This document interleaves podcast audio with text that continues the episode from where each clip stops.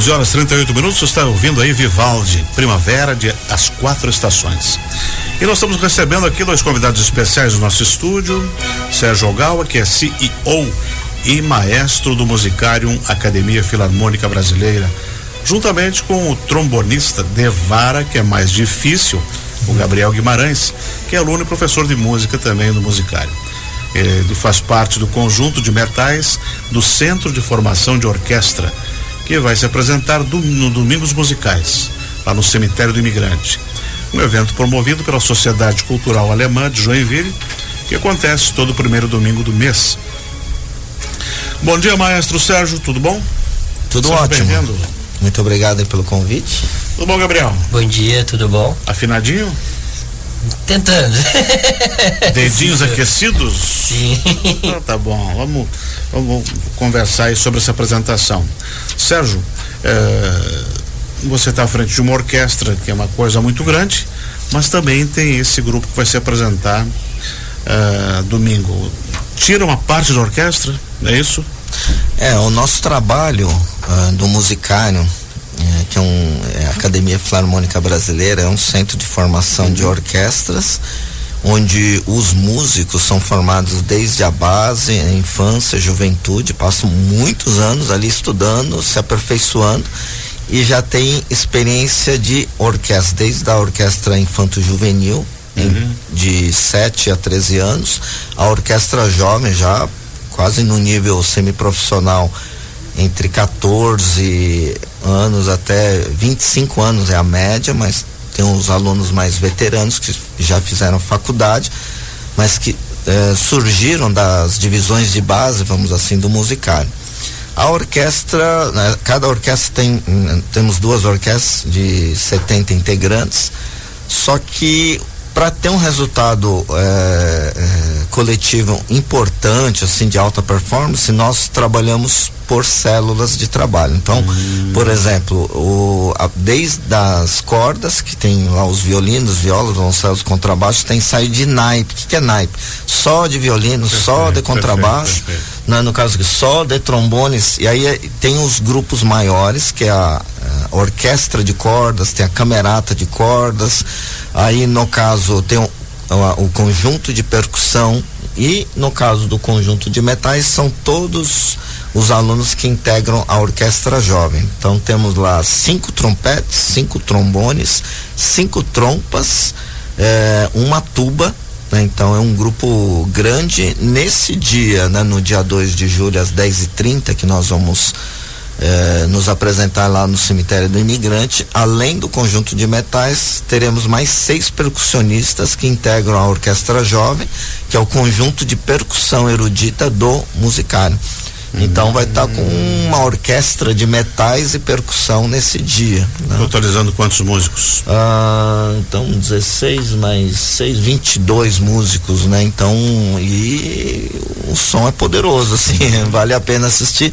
Mesmo quem estiver lá no no morro ali do cemitério vai ouvir muito bem, sem amplificação nenhuma, né?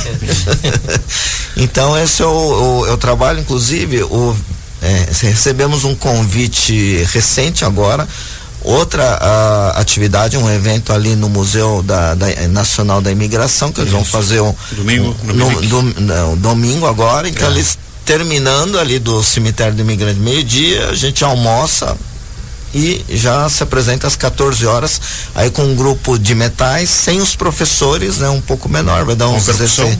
sem percussão, só, só, só os metais. metais. E aí é uma apresentação menor, né? Então de, de 15 minutos no cemitério do imigrante, das 10h30 né? até meio-dia. Então, mais de uma hora de música, isso. né? Então. Tem um intervalo de 15 minutos. Isso, isso. Uhum.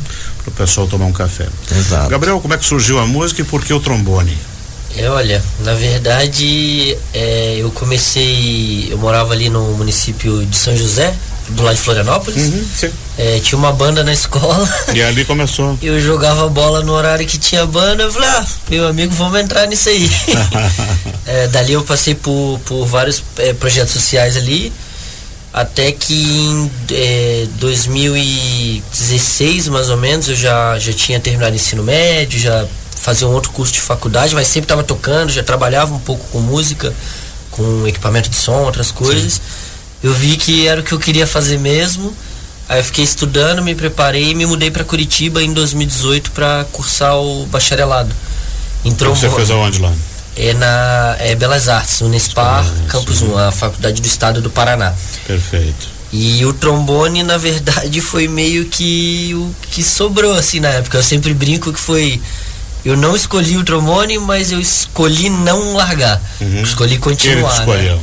É, então. Porque continuei. o trombone de vara é uma coisa bem mais difícil. O de, o de cilindro, de pisto, já é mais fácil para tocar, né? Ah, Você eu... tem que ter um pouco mais de tato.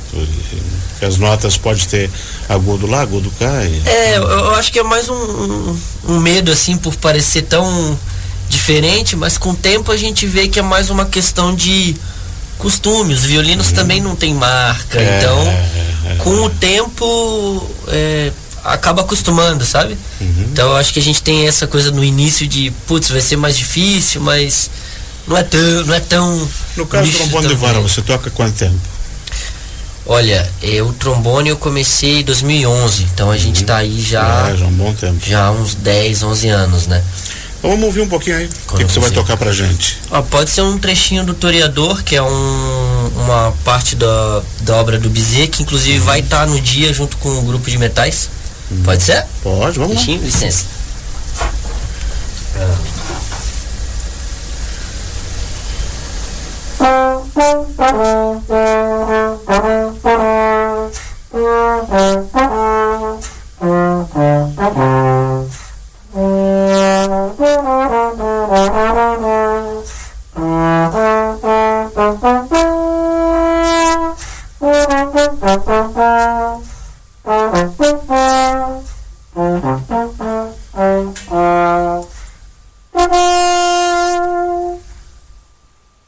Excelente.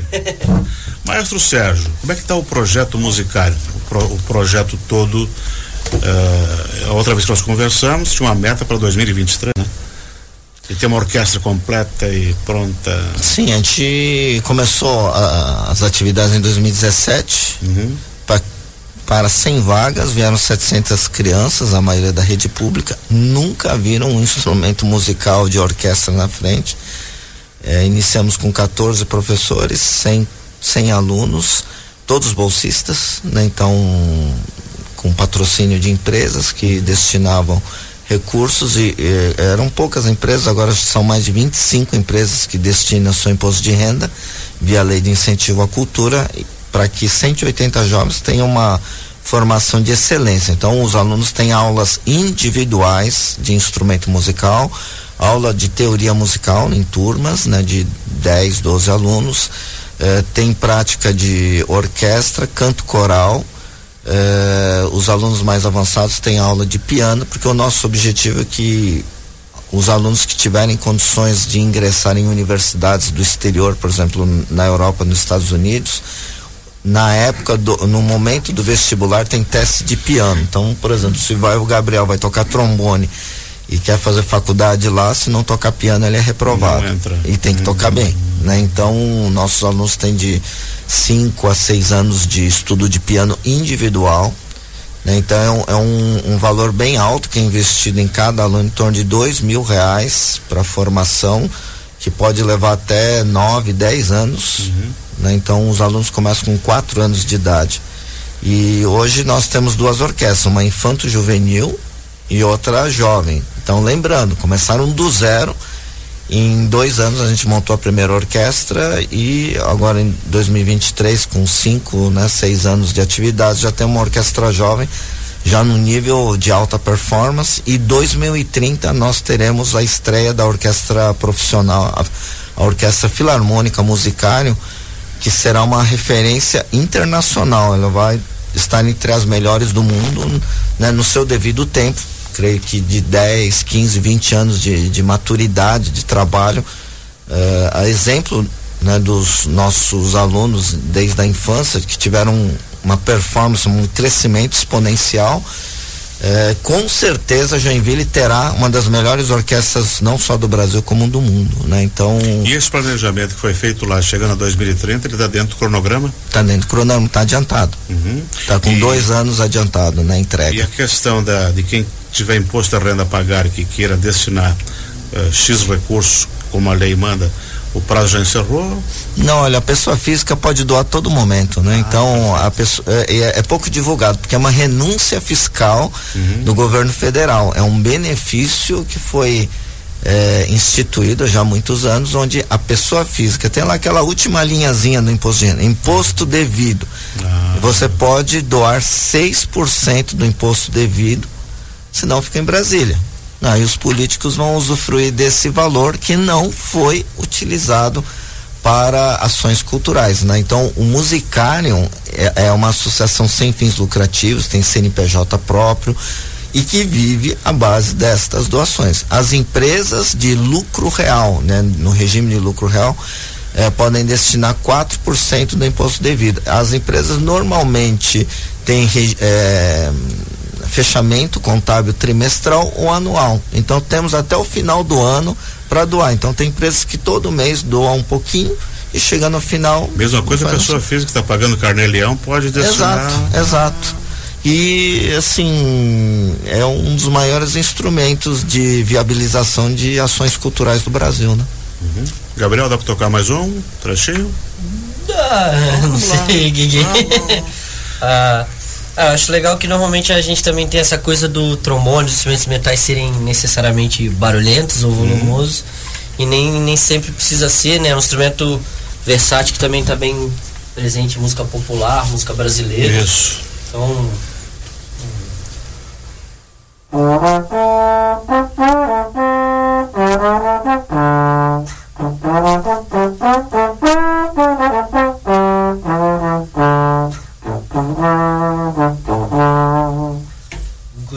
Brasileiras. Esse trecho aí. É, isso na verdade foi uma, um improviso em cima de uma música brasileira que chama a harmonia dela é o Bananeira, uhum. que é uma gravação do Raul de Souza, um trombonista brasileiro mundialmente conhecido isso. que inclusive há pouco tempo veio falecer e também é um dos ícones brasileiros desse instrumento que a gente também tem no nosso país. Então acho que é importante trazer também. É, o Raul escolheu um instrumento que que ninguém dava bola quando ele começou. Inclusive, botou no mapa do mundo. É, então acho que é, é uma referência importante também, né? A gente ter Para a gente voltar um pouco assim como era os costumes, uma vez eu, eu, eu li uma entrevista dele, ele disse, olha, se eu tivesse continuado no Brasil, eu estaria trocando trombone para as vacas, para os bois, né? Aonde ele morava, não, não era mas teve que sair do Brasil para ser reconhecido nos anos 60. Uhum. Enfim, e depois tornou um grande, um grande ícone da música instrumental. Agora faltando nove minutos para o meio-dia, já estamos encerrando. Maestro, domingo, dez e meia, o cemitério do imigrante. Isso, dez e meia no cemitério do imigrante. Contamos e depois com a todo mundo pro, pro É, pro, eles vão tocar. Pro a, é, o, o repertório é extenso e é, que vai desde a música erudita à música popular. Essa é a versatilidade tanto do conjunto de metais como também do conjunto de percussão. Entre nós aqui são fantásticos. Se, se você fecha os olhos, você não fala que são adolescentes tocando. Realmente são profissionais.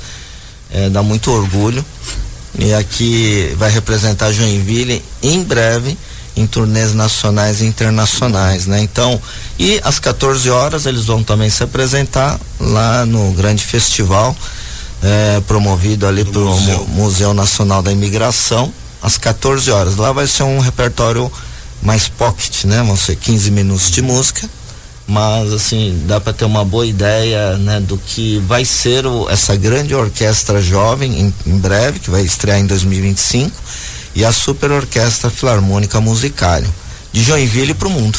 Né? Gabriel, para a gente encerrar, mais um trechinho. Pode ser. Bom, botar o tema do Bananeira então, do Raul de Souza, Vamos que eu lá. gosto muito. Pode tocar.